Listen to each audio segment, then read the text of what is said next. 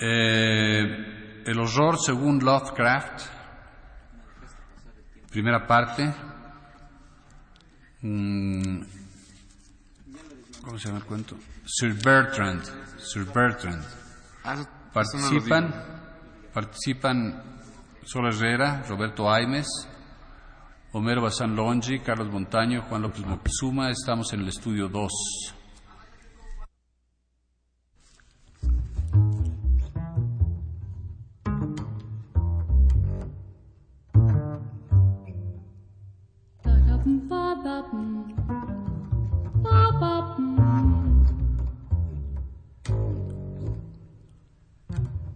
Atravesó el puente y los fantasmas salieron a su encuentro.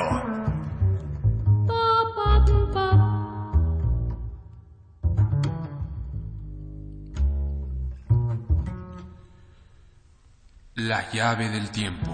La llave del tiempo. La clave del tiempo. La clave del tiempo. La nave del tiempo. La nave del tiempo. El ave del tiempo. El ave del tiempo. Presentan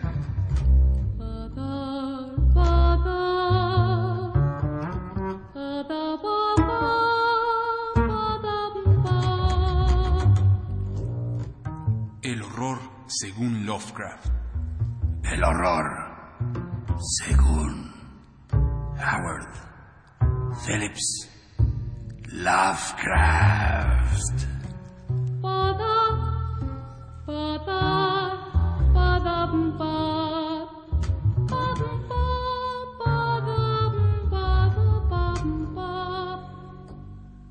La inclinación de Lovecraft por lo sobrenatural, que él mismo definió como una característica de la personalidad, cuyo origen solamente puede rastrear un psiquiatra o un biólogo, no circunscribió únicamente a su ingente obra, cuya importancia e influencia ha ido en aumento con el paso de los años. Impregna su vida entera y aflora en todas y cada una de las actividades en que se vio envuelto, bien sea a través de frecuentes comentarios en buena parte de sus más de cien mil cartas como motivo de inspiración poética generadora de una tenebrosa y original cosmogonía, o como tema de reflexión de la mayoría de sus artículos y conferencias, el terror ha preocupado siempre a nuestro escritor.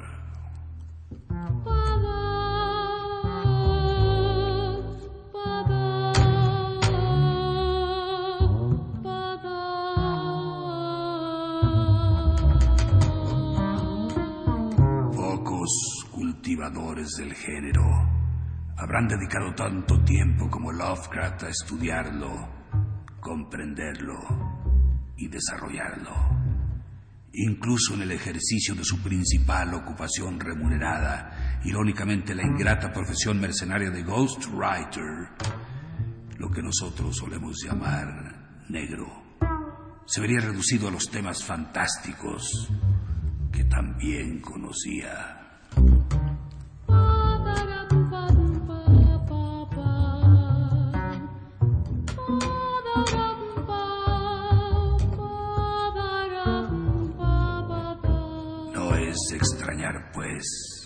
Su trabajo más extenso fuera precisamente una apasionada defensa e ilustración del género preternatural que él presenta como una deslumbrante victoria del espíritu frente a la materia, una restitución de la facultad de soñar, de crear mundos propios, de expresar sus mismos fantasmas para exorcizarlos.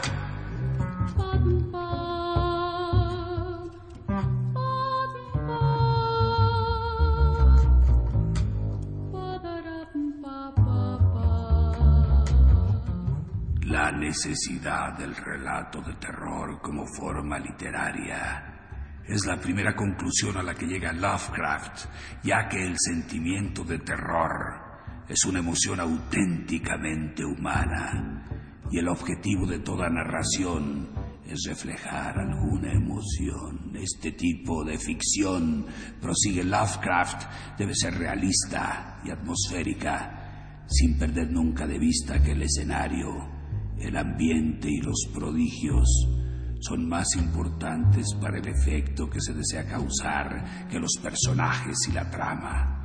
El impacto de una narración terrorífica reside sencillamente en la violación de una ley cósmica considerada como absoluta, una huida imaginativa de la realidad.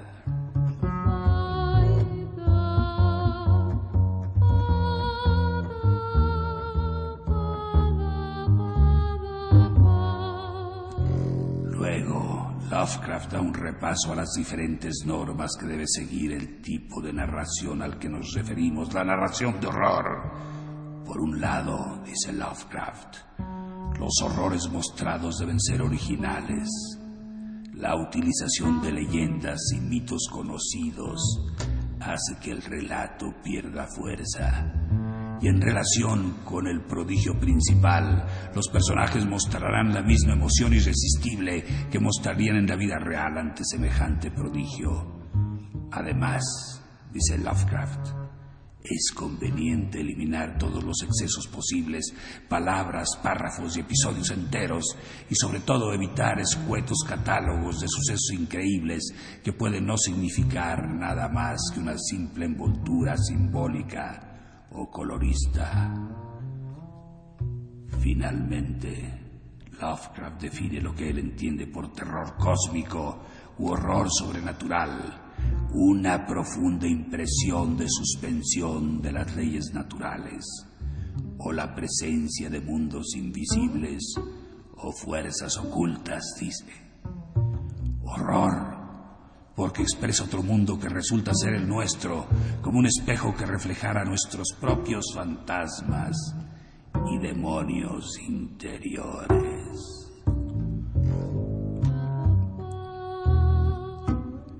Sobrenatural, porque debe proceder de un más allá, donde las pesadillas no son reales y por eso aprisionan al lector, impotente para defenderse.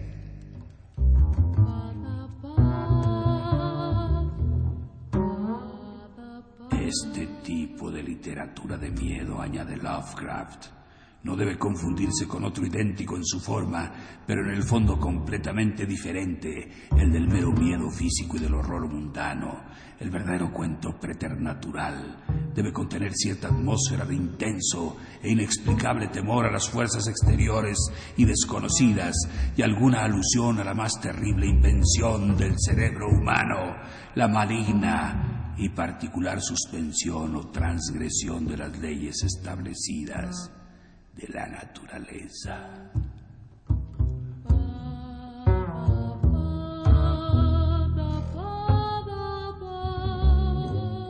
Aunque el talento de Lovecraft no parece muy adecuado a la crítica sesuda, cuando pasa revista a los relatos ofrece más bien una impresión dramática de ellos que un riguroso análisis en profundidad una vez embalado en su teorización, se atreve a establecer criterios valorativos acerca de este tipo de literatura.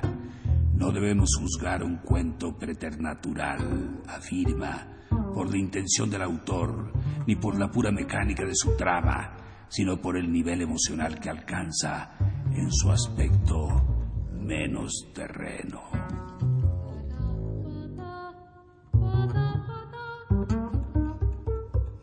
Lovecraft culmina su brillante faena descriptiva con el brindis de una prueba infalible para reconocer un verdadero cuento preternatural, ver si ha despertado o no en el lector un profundo sentimiento de pavor y de contacto con esferas y poderes desconocidos.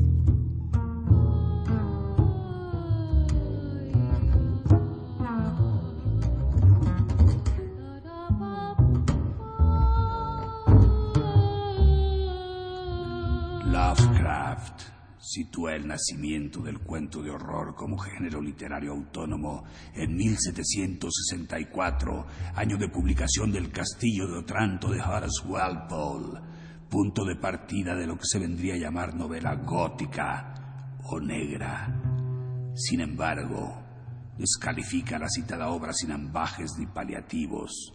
Dice que es tediosa, artificial, melodramática, prosaica, acartonada, lo mismo que su autor al que considera intrínsecamente inepto.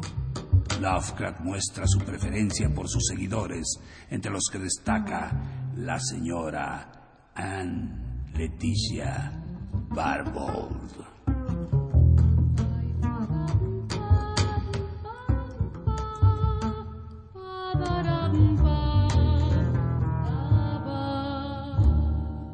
De un maestro rural inglés, Anne Letitia Aiken, nacida en 1743 y muerta en 1825, comenzó escribiendo versos e interesándose por los temas sobrenaturales antes de dedicarse por entero a la literatura educativa a raíz de su boda con el clérigo y también maestro francés Rochemont Barbeau. Sir Bertrand el relato que ofreceremos enseguida es tan solo un fragmento incompleto de una novela inconclusa y fue publicado en una antología de relatos góticos, prologado por su propio ensayo On the Pleasure Derived from Objects of Terror. Primer intento de elaboración de una estética del horripilante, más tarde formulada por los románticos, encabezados por Shelley calificado de excelente por el propio Walpole, se trata de un relato gótico rigurosamente inédito en castellano, que sin rehuir por completo las convenciones del género, castillo feudal, gestos desmesurados, acumulación de efectos sobrenaturales, etc., prefiere aventurarse por los tenebrosos vericuetos de la angustia ante lo desconocido, logrando en palabras de Lovecraft pulsar las cuerdas del auténtico terror con mano nada torpe.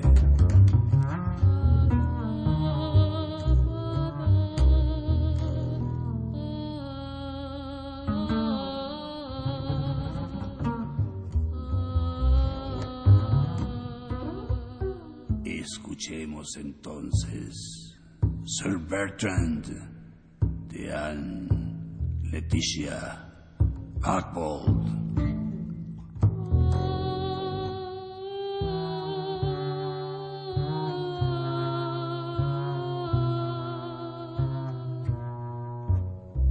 Sir Bertrand dirigió su corcel hacia la planicie, con la esperanza de poder atravesar tan siniestros páramos antes del toque de queda.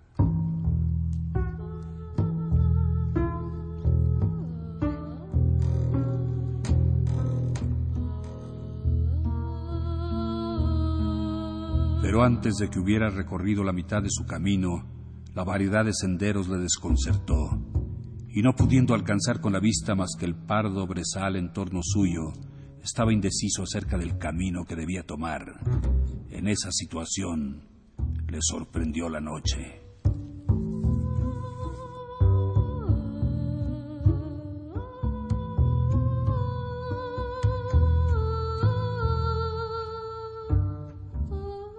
Era una de esas noches en que la luna apenas orada con su débil claridad las espesas nubes negras de un cielo encapotado. De en cuando emergía de sus velos en todo su esplendor y al instante se ocultaba tras ellos, no permitiendo contemplar al desesperado Sir Bertrand más que una vasta extensión de tierra desolada.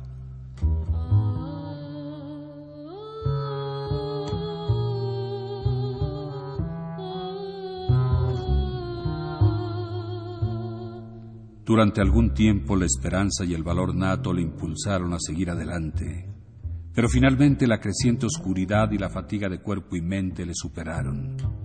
Temiendo abandonar el lugar en donde se encontraba por miedo a caerse en algún pozo o cenagal desconocido, desmontó de su caballo desesperado y se arrojó al suelo. No había permanecido mucho tiempo en esa posición cuando el lúgubre tañido de una campana lejana golpeó sus oídos. Puesto en pie, se volvió en dirección al sonido y percibió el centelleo de una luz mortecina.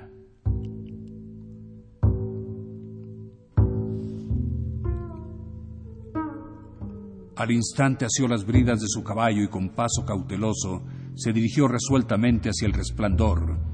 Tras una penosa marcha le detuvo un foso fortificado que rodeaba el lugar de donde procedía la luz y la momentánea aparición de la luna le permitió vislumbrar una vasta mansión antigua, con torres en las esquinas y un amplio porche en el centro.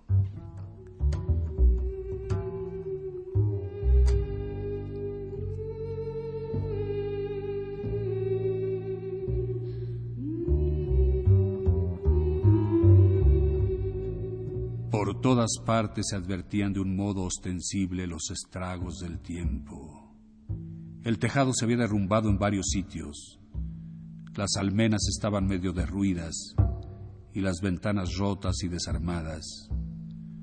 Un puente levadizo con una ruinosa puerta en cada extremo conducía al patio delantero del edificio.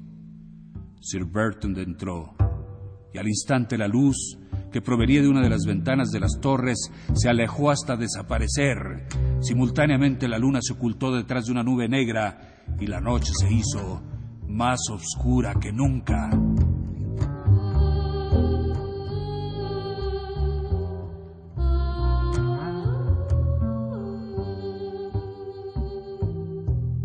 Todo estaba en silencio. Todo estaba en silencio, todo estaba en silencio. Sir Bertrand ató su corcel bajo un cobertizo y, aproximándose a la casa, recorrió su fachada de puntillas. Había un silencio de muerte.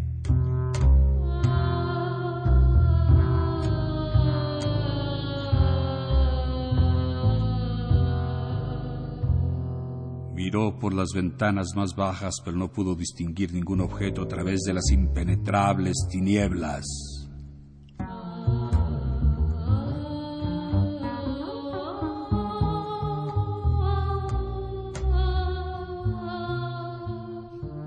Tras una breve deliberación penetró en el porche y cogiendo la pesada aldaba de hierro, la levantó con vacilación y finalmente propinó un sonoro golpe.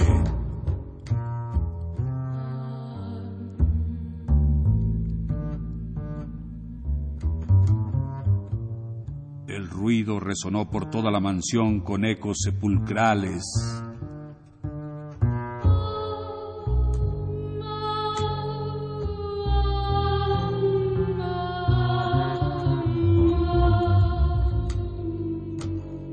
Nuevo reinó el silencio.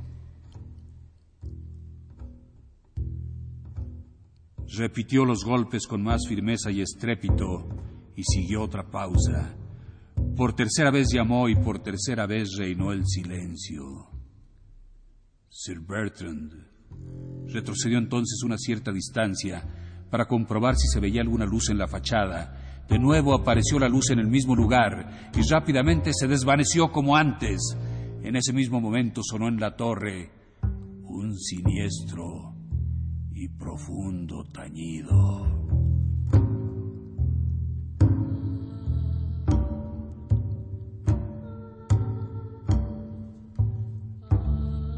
Sir Bertrand sintió que su medroso corazón dejaba de latir y permaneció inmóvil algún tiempo. Luego, el terror le impulsó a correr hacia su montura, pero la vergüenza detuvo su ira y, apremiado por el honor y un imperioso deseo de concluir su aventura, volvió al porche. Recobrando todo su valor y resolución, desenvainó su espada con una mano y con la otra elevó el picaporte de la puerta. Los pesados batientes, rechinando en sus goznes, se resistían a su mano, no cediendo hasta que recurrió a su espada. Nada más entrar él, la puerta se cerró con un estrepitoso golpe seco.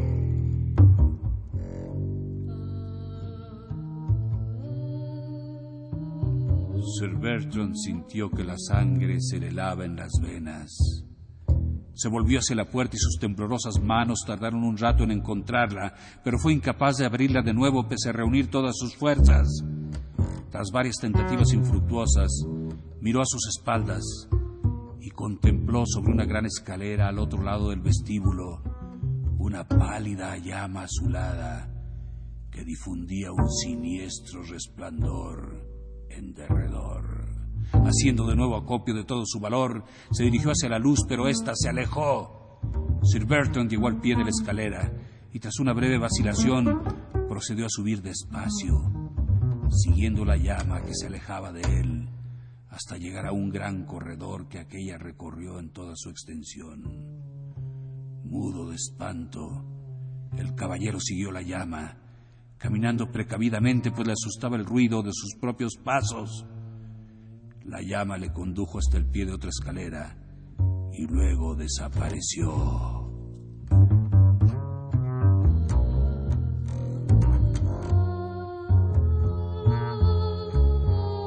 Al mismo tiempo resonó en la torre un nuevo tañido de campanas que hizo estremecer el corazón de Sir Bertrand.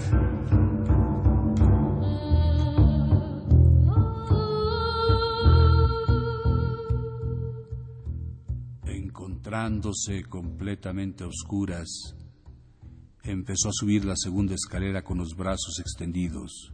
Su mano izquierda se topó con otra mano, mortalmente helada, que le agarró firmemente y le arrastró hacia adelante. Vano trató de soltarse, luego dio un furioso redoble con la espada y al instante un estrepitoso chillido desgarró sus oídos mientras sentía que la helada mano aflojaba su presión. Se soltó de ella y se precipitó hacia adelante con desesperado coraje.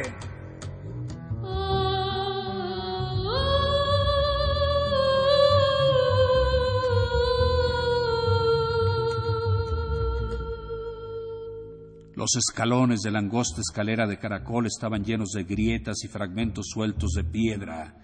La escalera se estrechaba cada vez más y terminaba en una pequeña cancela de hierro.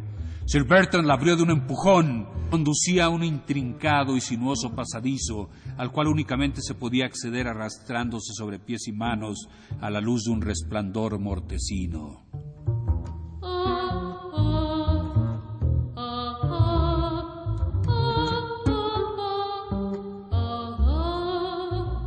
Bertrand entró.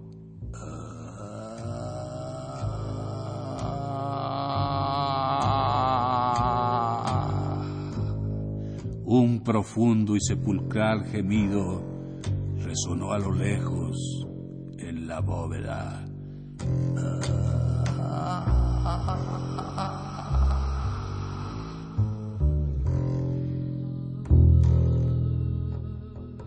El caballero siguió adelante y pasado el primer recodo, percibió la misma llama azulada que le había guiado hasta ahí. Finalmente el pasadizo se ensanchó de improviso, transformándose en una amplia cripta, en medio de la cual apareció una figura completamente armada, mostrando un sangriento muñón con amenazador gesto de desaprobación y blandiendo en su única mano una espada.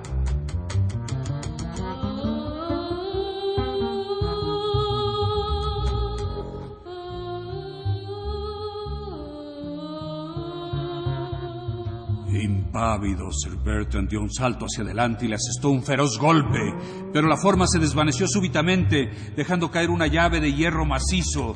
La llama se había detenido ahora frente a una puerta al final del pasadizo. Sir Bertrand se dirigió hacia ella, introdujo la llave en la cerradura de bronce y la hizo girar con dificultad. Enseguida se abrieron los batientes descubriendo un vasto aposento, al fondo del cual yacía un ataúd sobre un catafalco con una vela ardiendo a cada lado. Había por distancia gigantescas estatuas de mármol negro, ataviadas a la usanza morisca y sosteniendo enormes sables en su mano derecha.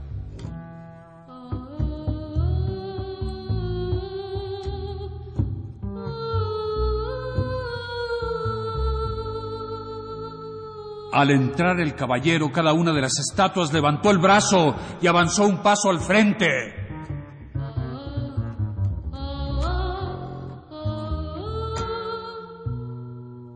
En ese mismo momento, se abrió de repente la tapa del ataúd y la campana llamó a difuntos.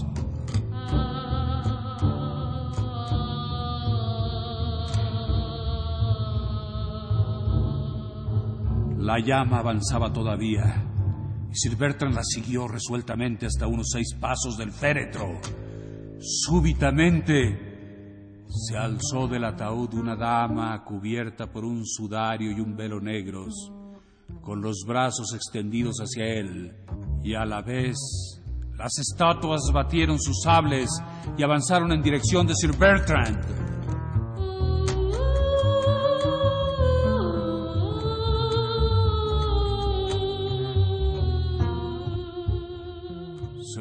Bertrand se abalanzó contra la dama y la estrechó entre sus brazos. Ella se levantó el velo y le besó en los labios. Al momento todo el edificio fue sacudido como en un terremoto y se derrumbó en medio de un horrible estruendo.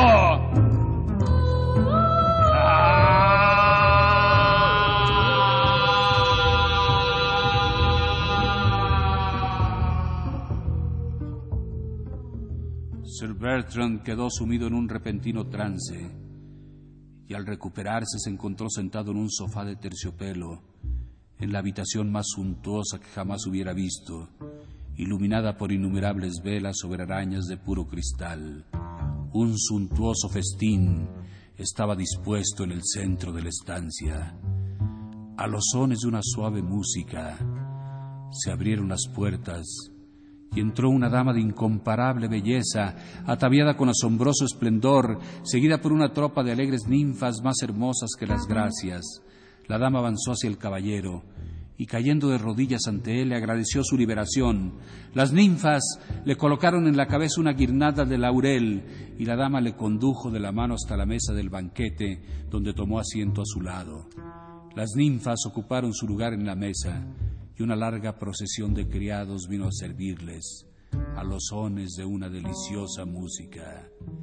Sir Bertrand estaba mudo de asombro y solo podía devolver las atenciones con miradas y gestos corteses.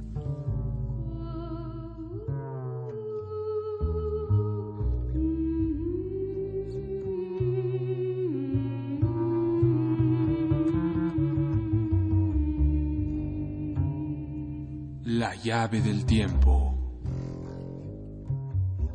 La clave del tiempo. La nave del tiempo. El ave del tiempo. Presentaron.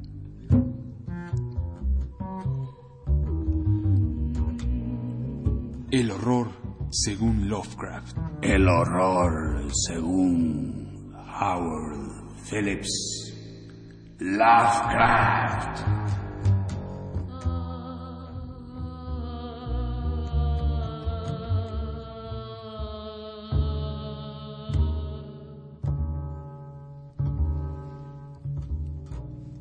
Cantando Sol Herrera.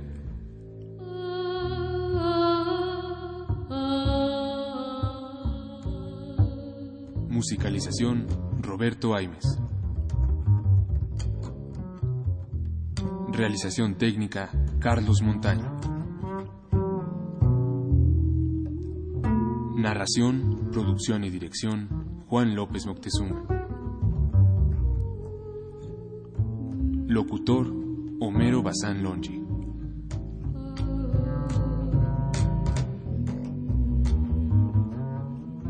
Textos, propiedad Ediciones Ciruela. Ediciones Ciruela.